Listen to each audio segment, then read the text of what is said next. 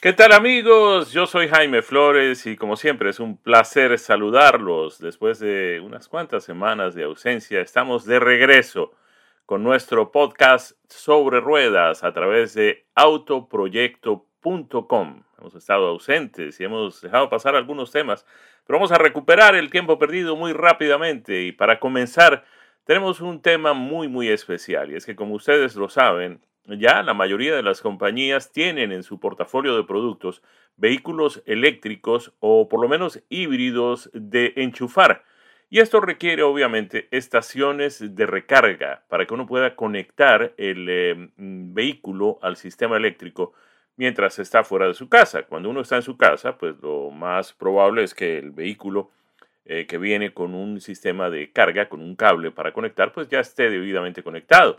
La mayoría de esos sistemas pues vienen con 110 voltios. Algunos eh, fabricantes venden de manera opcional eh, sistemas de 220 voltios para recargar los vehículos. La diferencia fundamental, además obviamente de que el voltaje es el doble, es que eh, la carga, como consecuencia de eso, pues se hace mucho más rápida.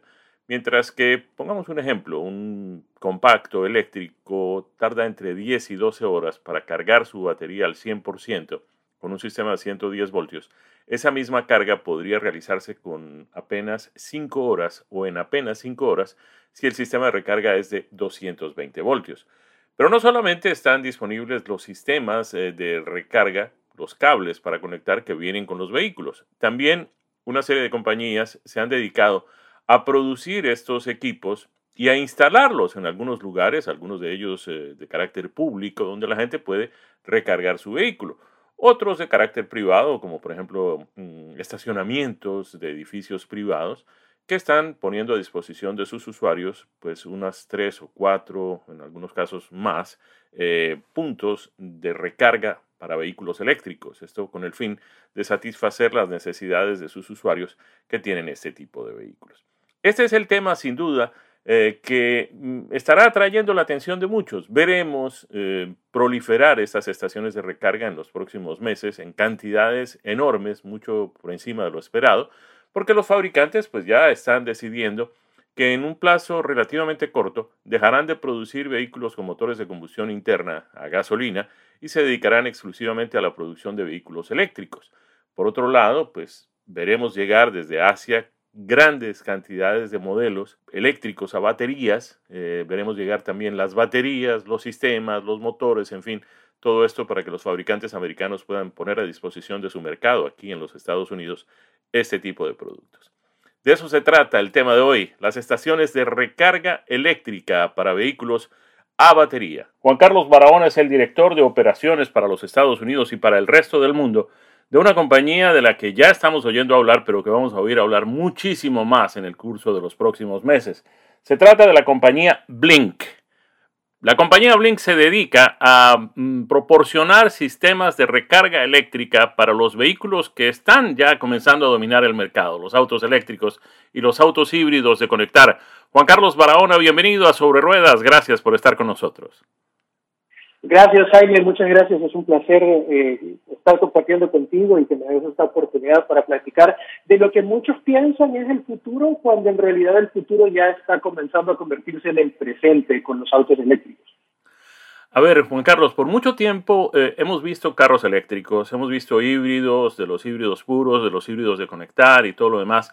Pero la verdad es que siempre nos ha preocupado un poco el tema de la recarga, de la autonomía del hecho de que uno inicialmente, y te voy a contar esta anécdota personal, el primer auto eléctrico que tuve la oportunidad de conducir, que me adjudicaron fue un eh, Nissan, un Nissan del modelo mm, original de ellos que tenía una capacidad de mm, autonomía de unas 90 millas, era lo que el vehículo podía conducir. Y comenzó a descargarse y comencé a andar y de repente andaba 10 millas y yo pensaba que iba a bajar a 80 y bajaba a 70 y todo lo demás y yo pensaba en qué momento este auto me va a dejar en la calle y no voy a tener una estación de recarga cerca. Eh, las cosas, como dices, ya no es el futuro, ya es el presente. Han venido cambiando porque la autonomía de los vehículos ha venido creciendo, pero además hay más estaciones de recarga en todas partes. Eso es correcto. No solamente la tecnología en los vehículos ha venido mejorando de tener rangos de 80 millas, como tú bien lo mencionabas, a tener ahora rangos de 250, 260 millas eh, en el Nissan Leaf y rangos mucho más eh, amplios en otras marcas de vehículos.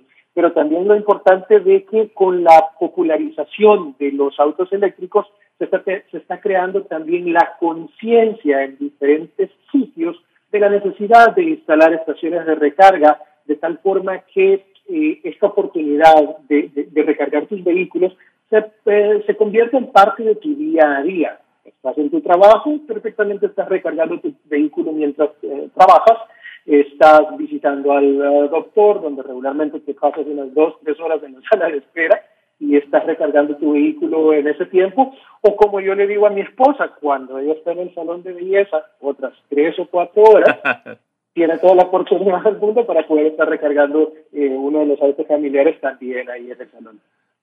Ahora, em, Juan Carlos, esta recarga, ¿qué costo tiene? Es decir, si comparamos eso con lo que costaría eh, volver a llenar un tanque de combustible para que nos vuelva a dar esas 250 millas de autonomía que nos dan los 14 galones en un vehículo más o menos de consumo promedio, ¿cuánto costaría eso si lo llevamos a estaciones de recarga eléctrica? Vamos a comenzar por hacer una distinción eh, que el que se convierte en un usuario de un vehículo eléctrico se da cuenta al instante. Eh, cuando tú tienes un auto eléctrico, imagínate que tú tienes una bomba de gasolina en tu casa. ¿Por qué? Porque la, la, la fuente primaria de recarga siempre es en casa.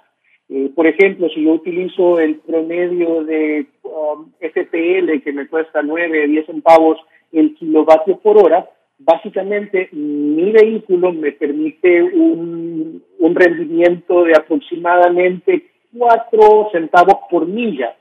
Si transfiero eso a lo que gastaba eh, tradicionalmente en un vehículo de combustible, el costo de mía era más o menos 9 centavos. ¿Qué tanto te cuesta la recarga? Bueno, depende de muchos factores. Estás recargando en casa, es lo más barato que vas a encontrar. Estás recargando en una estación de, servicio público, va a ser un poco más caro y también depende de, eh, nivel de carga que tu batería tenga en ese momento, que es exactamente igual a lo que sucede cuando tú estás echando combustible a tu vehículo tradicional. Si lo tienes a medio tanque, no vas a gastar 30 dólares, vas a gastar 15, 18, 20 si está completamente vacío, vas a tener que llenar el tanque y gastar 30, 40 dólares dependiendo de tu modelo de vehículo.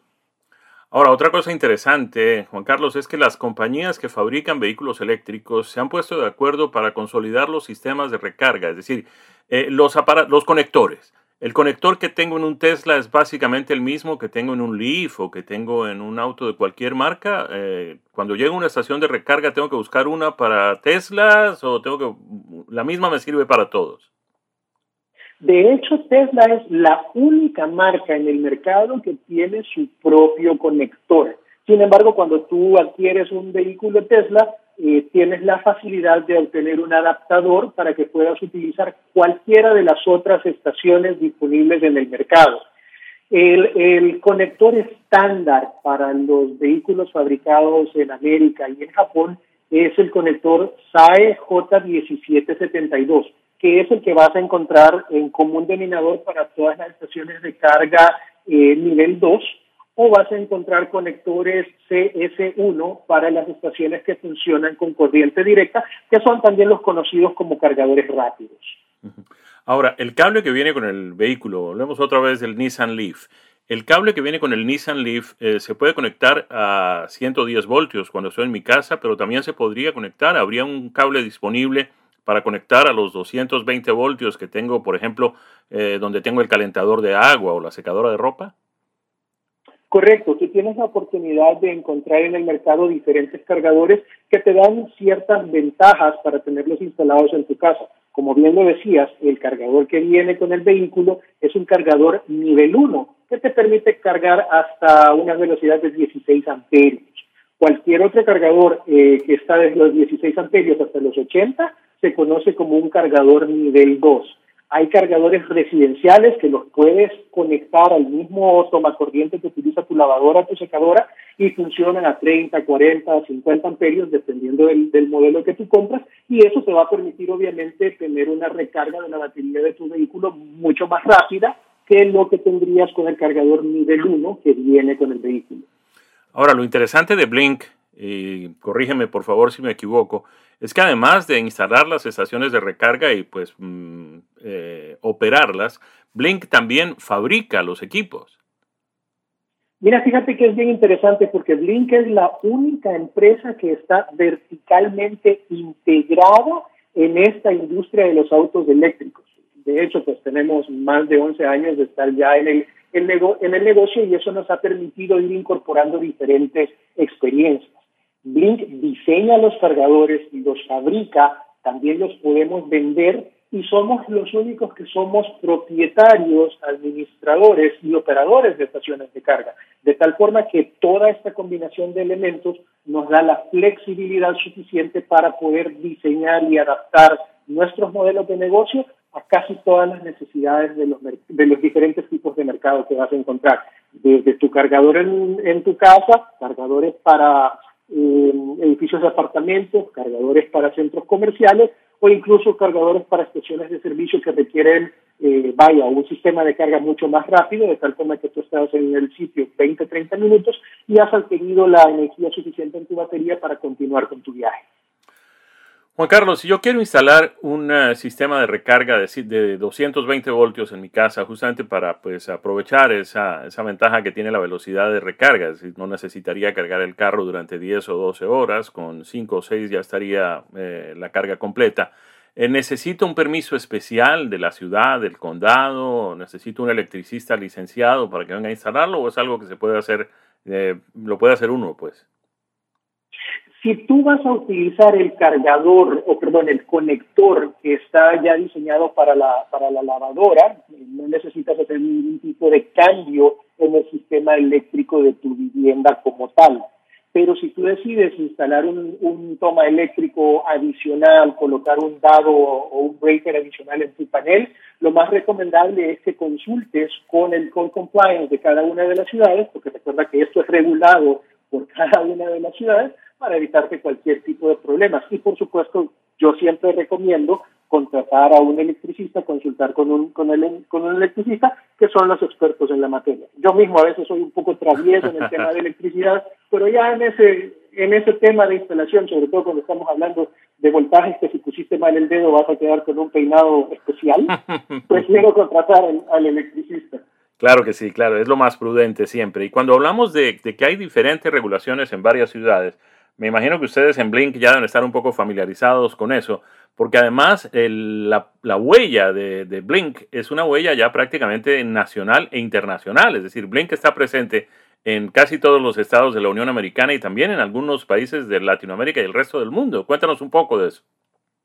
E, eso es correcto. Tenemos la, dicha de haber eh, sido beneficiados de la confianza de diferentes eh, públicos en aproximadamente 42 de los 50 estados de la Unión ya, eh, y estamos en las diferentes regiones, desde Israel, Grecia, obviamente los Estados Unidos, somos una de las cinco mayores operadoras de estaciones de recarga en el país. Eh, también contamos con estaciones de recarga en Canadá, en México, República Dominicana, estamos actualmente eh, abriendo operaciones en Panamá, Colombia, Jamaica, y um, muy próximo también estaremos abriéndolas en, en, Chile. Muy bien, Blink presente en todos esos lugares. Y además, eh, Juan Carlos Barahona está conversando con nosotros hoy. Juan Carlos es el eh, director senior de operaciones para los Estados Unidos y el resto del mundo de esta compañía Blink, que está pues en el mercado de las estaciones de recarga eléctrica para vehículos. Además, eh, Juan Carlos, tienen sede en Miami. ¿Por qué Miami? Eh, Miami es la ciudad que nos albergó desde un principio cuando Michael Farkas decidió embarcarse en la aventura de, prestar servicios para los autos eléctricos y hemos recibido ese calor y ese, cariño de la ciudad de tal forma que nos hemos eh, arraigado desde Miami y desde aquí operamos eh, básicamente todas las operaciones, aunque contamos con centro de distribución y, operaciones en, Phoenix y también oficinas en diferentes estados principalmente para el tema de la comercialización. Juan Carlos, mm, internacionalmente, eh, ¿los vehículos vienen más o menos eh, iguales, estandarizados, con las mismas conexiones, nos decías? que las japonesas y las americanas son básicamente las mismas, pero que puede haber otras en algunas otras regiones que hacen las estaciones de recarga diferentes? De hecho, sí lo hay. El mercado europeo eh, obviamente tiene un sistema eléctrico diferente y también las marcas europeas han utilizado otro tipo de conector que es el conocido como Meneke o tipo 2, que tiene características eh, diferentes y ha sido adoptado también por otras regiones, eh, sobre todo en la parte sur de Sudamérica y en uh, Medio Oriente y, y África. En Blink nosotros, eh, dado nuestra capacidad de expansión y siendo fabricantes y diseñadores, ya hemos tomado esas consideraciones y fabricamos eh, equipos que se adaptan a cada una de las regiones donde nos estamos, nos estamos expandiendo. De tal forma que hoy por hoy podemos entregar a cualquier cliente la estación de recarga que se adapte a las necesidades territoriales de ellos. Juan Carlos, se está hablando mm, recientemente sobre nuevas baterías eh, para vehículos eléctricos, baterías que serían más económicas, baterías que serían eh, capaces de almacenar más carga y baterías que en consecuencia le darían a los vehículos una autonomía cada vez mayor. Este tal vez es el cuello de botella que faltaba, porque pues teníamos dos. Inicialmente cuando comenzamos a hablar mencionamos pues que no había estaciones de recarga suficientes cerca de donde uno pudiera quedarse sin electricidad con su vehículo. Ahora ya hay, gracias a Blink, eh, más estaciones de recarga en más lugares. Eh, si las baterías comienzan a ser más económicas y más eh, capaces de almacenar electricidad y darle más autonomía a los vehículos, el auto eléctrico sería entonces eh, más económico y podría venderse en grandes cantidades, reemplazando ya definitivamente los vehículos con motores de combustión interna. Y correcto, eso es lo que ya estamos comenzando a ver. Esa mejora en la tecnología de las, de las baterías está permitiendo que nuevos modelos de vehículos eléctricos estén disponibles eh, a una condición mucho más asequible para el grueso de la población y eso también está llevando a diferentes legisladores o legislaciones a tomar cartas en el asunto. Por ejemplo, California ya dijo que para el 2035, si mal no recuerdo, el 100% de los vehículos vendidos en California deberán ser vehículos eléctricos. La, misma eh, medida está siendo tomada en dos estados más y estoy seguro que eso se va a ir extendiendo por todos los Estados Unidos y en muchos otros países. Juan Carlos, finalmente, ya para terminar nuestra gratísima conversación del día de hoy, mm, lo de Blink se ha convertido además en un fenómeno financiero importantísimo. Han sido ustedes eh, beneficiados con eh, la confianza de los inversionistas y han logrado poner en el mercado un paquete de acciones bastante jugoso. ¿Cómo va eso? Pues gracias a Dios va viento en popa, no solamente con el tema eh, eh, financiero, pero también con el tema de confianza, que, que hoy por hoy es lo más importante. Eh, Forbes saca anualmente un listado de las mejores empresas y hemos sido beneficiados con llegar a formar parte de las, del listado de las 100 mejores microempresas de los Estados Unidos y eso pues obviamente no, nos llena de, mucho eh, agradecimiento por, por la confianza y nos compromete a cada día ofrecer mucho más y mejores opciones para nuestros clientes y, socios. ¿Algo más en el crecimiento de Blink? ¿Algo que podamos anunciar para los próximos meses? Oh, definitivamente tienen que estar en sintonía de tu programa porque vamos a estar dando nuevas noticias muy pronto y bueno, eh, invitar a todos aquellos que tengan dudas o que estén interesados en saber cómo pueden hacer o cuáles son los requisitos para que puedan implementarse estaciones de carga en sus edificios, en sus eh, lugares de trabajo, en sus centros comerciales, por favor contáctenos, con todo gusto les podemos echar una mano. Les podemos dar la dirección de internet para que tengan más información y un teléfono si es posible. Correcto, pueden visitar nuestra página web, es blinkcharging.com Ahí van a encontrar todas las formas de contacto. Eh, nuestros números de call center también están disponibles a través de la página web. Muy bien, Juan Carlos Barahona de la compañía Blink. Juan Carlos es el eh, director senior de operaciones para los Estados Unidos y el resto del mundo de esa compañía que trae todos los días novedades interesantes en este mundo de la recarga eléctrica de automóviles. El futuro, dice Juan Carlos, ya está aquí, está entre nosotros y las estaciones de recarga están surgiendo cada día en diferentes lugares, los más interesantes, los más estratégicos para que podamos cargar rápidamente y efectivamente nuestros vehículos eléctricos.